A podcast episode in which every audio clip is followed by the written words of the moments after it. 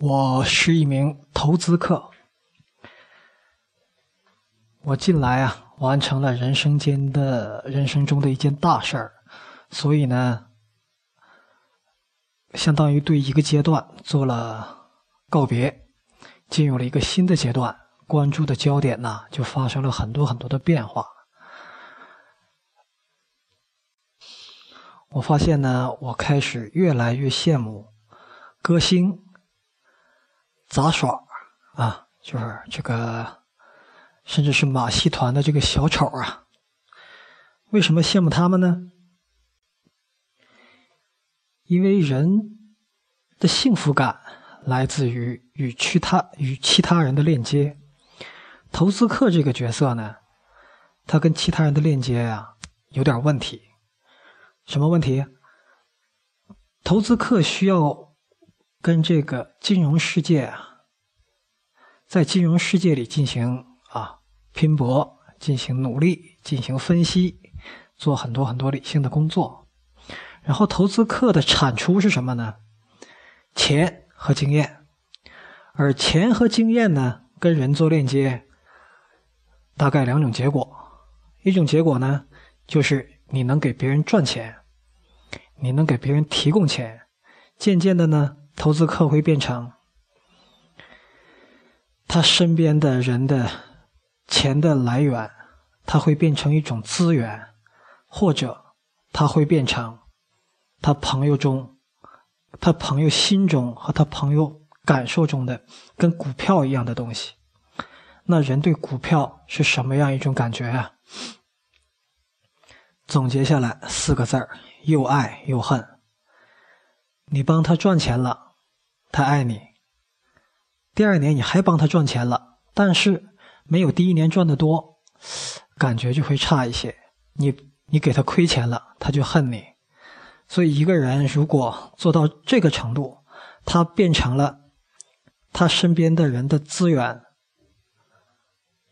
变成了身边人的股票，那是一种略显得悲惨的经历，因为成为资源呢。渐渐渐渐的，大家就会习惯这种态势。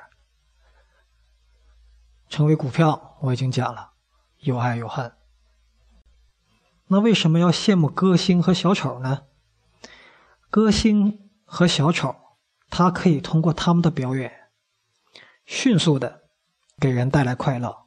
他激发的是人大脑皮层里比较浅的那一块儿，像足球明星啊，歌星啊。小丑啊，啊，甚至像这个小品演员呢，他的活动、他的工作、他所做的事情，能给人带来迅速的刺激、迅速的愉悦。而所有这些人类社会的角色里，我现在最羡慕的是心理咨询师。为什么这样？你一个投资客，大不了你就帮别人赚钱嘛。但钱实际上跟幸福的距离好远好远，而一个心理咨询师，他直接面对你的感受，直接能解决你当前情感层面，甚至更深层面的问题，直接能带给你幸福。所以我的朋友丁老师，他搞了一个幸福军团啊，他是做人人脑研究、关系研究的，搞幸福军团，然后。通过这个军团，通过网络平台，可以给 迅速的给很多人解决心理上和情感上的问题。羡慕啊！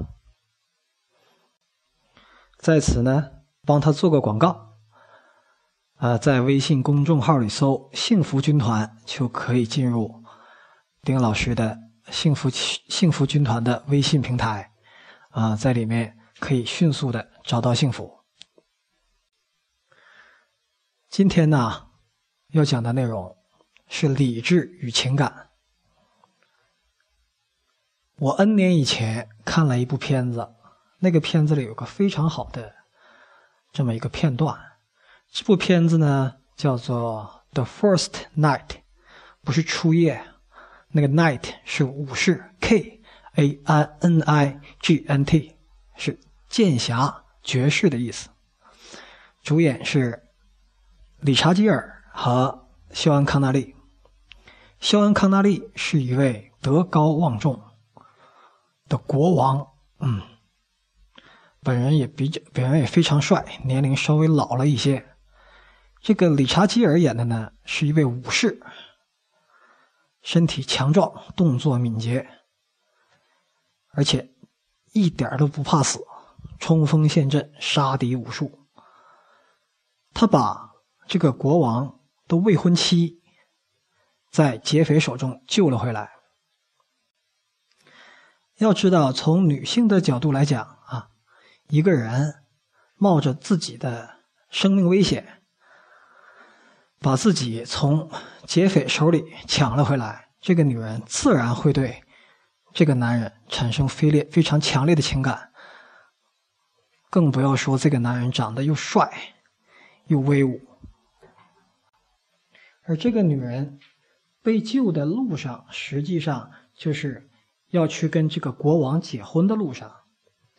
这个女人从小就认识这个肖恩·康纳利扮演的国王，这国王跟他爸爸就是非常非常好的世交，他心里对这个国王充满了敬意。而故事发展到后来，就变得复杂了。这个女人发现，她同时爱上了两个男人。在剧中，她是这样说：“你们两个我都爱，我灵魂上爱的是国王，我心上爱的是这个武士。”而这种事儿呢，在我们现实的生活中也很多。啊，我不是说一个女人同时爱上两个人，而是说她的所谓的。理智爱的是国王，情感层爱的是武士，情感层跟理智层的判断出现了很大的分歧，这会带来很多很多的痛苦。这种情况在我们所有人身上都曾发现过，曾发生过，并且一般来讲我们很难解决。虽然我们一直在，所以我在我们这个做大脑杀毒的这个节目里非常有必要。把情感或者说感性跟理智或者说理性做一个分析。那人之所以会有这样的困扰啊，你会发现这个困扰好像只是人类仅有的，好像动物里不存在这个状况。为什么呢？我的朋友丁老师啊，我再次提到了啊，我的朋友丁老师。他给我讲的是这样的内容：说人的脑啊，实际上是三个脑，啊，不是说左脑右脑啊，而是这个脑它是分三层，在脑的结构上分三层。一层呢，就是我们说的那个，呃，很低级的脑，它主管你的心跳啊，你的呼吸呀，就这些维持你活下来的这种东西。上面一层脑呢，我记得它称为叫爬行动物的脑。什么是爬行动物的脑呢？它是负责感受的，就是给感觉的。爬行动物跟其他的生物比起来，它已经有了一个基本的特征，就是它会感受外部的刺激，并且做出反应。一个乌龟啊，爬行动物很简单喽。那你给它光照，你给它温度变化。它都会做出相应的反应，而这个是感受脑。再往上一层是其他动物没有或者说非常非常弱的，就是人类的理性脑。人类在漫长的进化过程中，哎，之所以成为世界的主宰，就是因为这个理性脑的发达。人可以做动物做不了的事情了，人可以做推断，人可以做运算。人可以做比较，然后人可以形成经验，然后又有又最终形成的语言，可以把上一代人的经验通过语言和文字逐级的往下一代传。那其中有一个研究曾经表明说，这个大猩猩啊，这 DNA 啊啊基因的数量啊，和这个脑脑容量或者相关的很多指标，跟人类都是非常非常相似的。那大猩猩为什么现在还那种状态呢？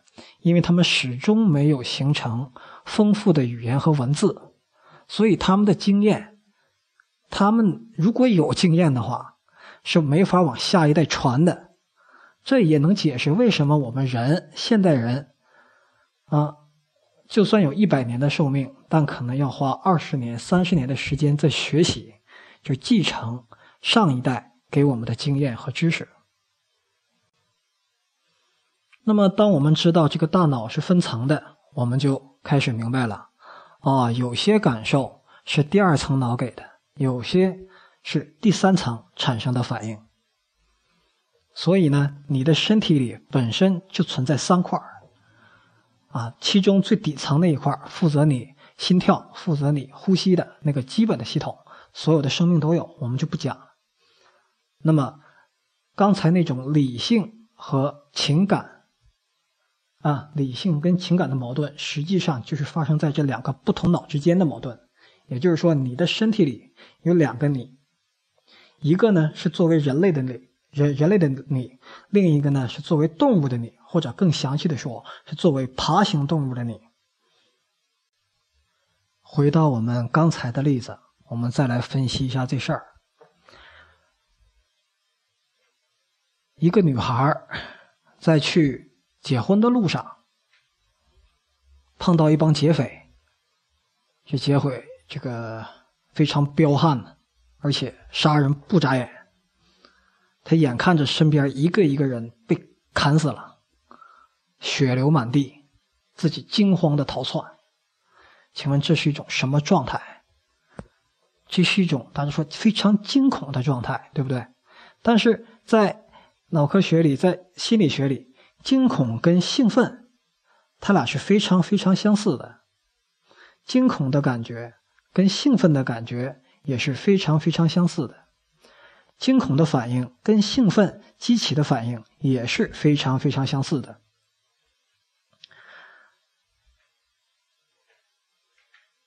惊恐的时候，肾上腺素会加速的分泌，瞳孔会放大，以便吸收更多的光。甚至我们大家可能会有这样的体验：当你处在极度的惊恐过程中时候，你会感觉周围的人的动作在变慢，因为你大脑迅大脑的运转被迅速的提速，导致你感觉你看周围的画面变成了慢动作。那以上所有这些都是那个动物脑干的事儿。动物脑在长期的进化中，它形成了这种机制。一旦你兴奋，啊！一旦你惊恐，全身会有这样的反应。那丁老师在他的课上曾经给放了一段视频，说一个女人走着走着，突然被东西绊了一下，而旁边一个建筑工人把她扶，把她扶了一下，两个人眼睛那么一对视，那个火花就产生了。为什么呢？绊了一下，激发了他的惊恐反应，然后他的瞳孔采光采光度变大。